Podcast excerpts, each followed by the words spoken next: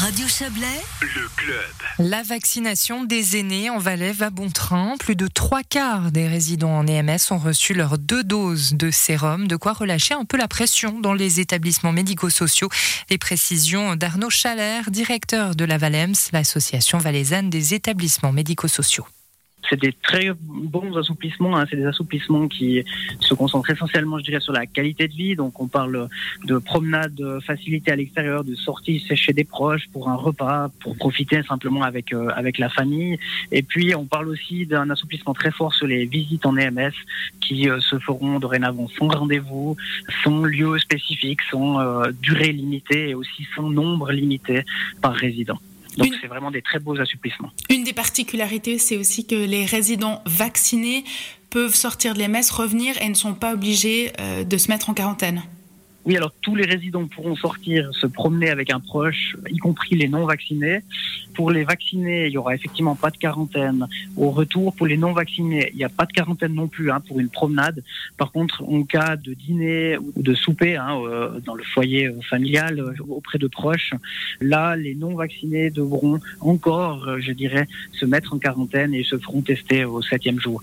C'est une des, je dirais, des bémols hein, qu'on a sur ce projet, c'est qu'il y a une distinction qui est faite pour ce cas spécifique entre les résidents vaccinés et ceux qui ne le sont pas. Comment est-ce que ces assouplissements ont été choisis alors, euh, ces assouplissements ont été euh, choisis par les, épidémiologistes. Hein. Il, y a eu, euh, il y a eu de nombreuses discussions qui ont été faites, très constructives avec le canton. Ça a été long, on a, on a beaucoup travaillé sur ces différents éléments. C'est des assouplissements qui sont difficiles à mettre en œuvre aussi parce qu'ils ils impliquent une responsabilité de l'institution, hein, notamment. On sait aujourd'hui que les vaccins sont là, on ne sait encore pas totalement euh, à quel degré euh, de protection on, peut compter. Donc ces décisions n'étaient pas faciles à prendre et c'est pour ça qu'elles ont pris un certain temps. Comment est-ce qu'elles pourront euh, concrètement impacter les résidents? Ça va vraiment changer quelque chose dans leur quotidien? Oui, oui, très clairement. On a beaucoup parlé il y a deux semaines. On a, porté ce, ce sujet de la santé psychologique hein, euh, sur le devant de la scène. C'était une grande inquiétude qu'on avait et on l'a fait remonter. Et je pense que c'est important d'avoir été entendu aujourd'hui par l'autorité. On est vraiment très satisfait de cette collaboration sur cette thématique.